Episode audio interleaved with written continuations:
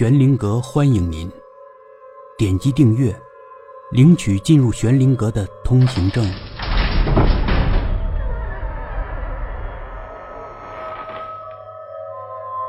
龙公主第一集，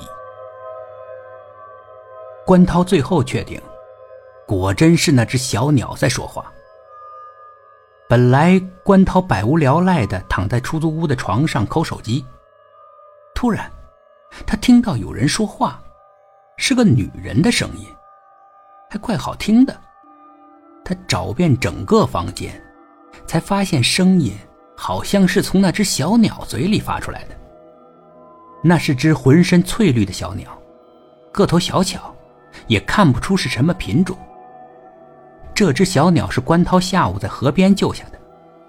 关涛在河边瞎溜达的时候，他突然看到路边草丛里有一只大黑猫，黑猫嘴里衔着只小鸟。估计那只黑猫刚逮住那只小鸟没多久吧，小鸟还在挣扎。关涛对准那只黑猫踢了一脚，黑猫惨叫一声，小鸟就从他嘴里掉了出来。关涛把小鸟捧在手里查看。翅膀流血了，奄奄一息的样子。关涛就捧着小鸟，把小鸟带了回来。奇怪的是，那只黑猫并没有放弃，还远远的跟了关涛一段时间。那是只全身黑黝黝的大猫，瞧关涛的眼神充满了哀怨、愤怒。但关涛怎么会怕一只猫呢？关涛并没有放在心上。回到家里，关涛就打开了一包方便面喂小鸟。他自己不做饭，家里的食物也就是方便面。但小鸟不吃方便面，只是喝了两口水，就蜷缩在桌角睡了起来。倒是只挺乖的小鸟。关涛把它带回来，它没有任何抗拒。关涛把自己那包方便面给自己留下了，抠起了手机，就把小鸟给忘了。没想到，这只小鸟居然会说话。小鸟站在床头柜上，翅膀上的血迹已经干涸。小鸟一对黑溜溜的眼睛瞧着关涛。麻烦你救救我。他又说了一遍。关涛是大吃一惊，但他并没有惊慌失措，还是饶有兴趣的瞧着小绿鸟。你是谁呀？你怎么会说话？我是东海龙王的小女儿。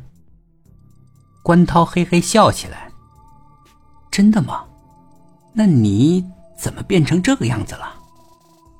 小鸟垂下了头，似乎挺无奈的。我被人施了魔法。那我怎么救你啊？我可不会魔法。小鸟又昂起头。瞧着关涛，我教你，你教我，那倒好，那倒好。小鸟教的倒挺简单，也就是准备一杯酒，在酒里再放点盐，等到夜里子时的时候，把酒含在嘴里，然后一下子喷在小鸟身上，小鸟就能恢复人形了。麻烦您救救我，我一定会报答你的。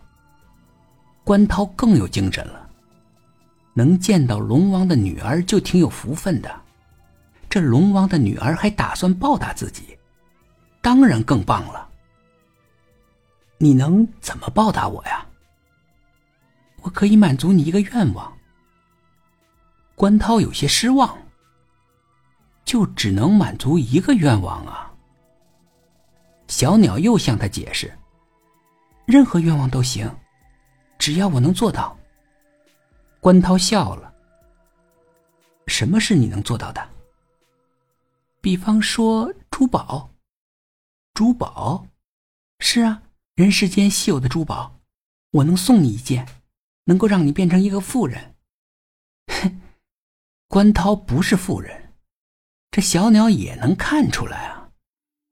你随身带了珠宝？那倒没有。但我可以从龙宫里拿一件珠宝给你。龙宫的珠宝，那一定是人间稀有啊！关涛想起了另外一个问题。虽然这个问题略微尴尬了一点，但利益攸关，关涛还是决定问一问：我要是帮你恢复了人形，帮你回到了龙宫，我怎么能确定你不会忘记你的承诺呢？本集故事播讲完毕，点击上方的订阅，订阅不迷路。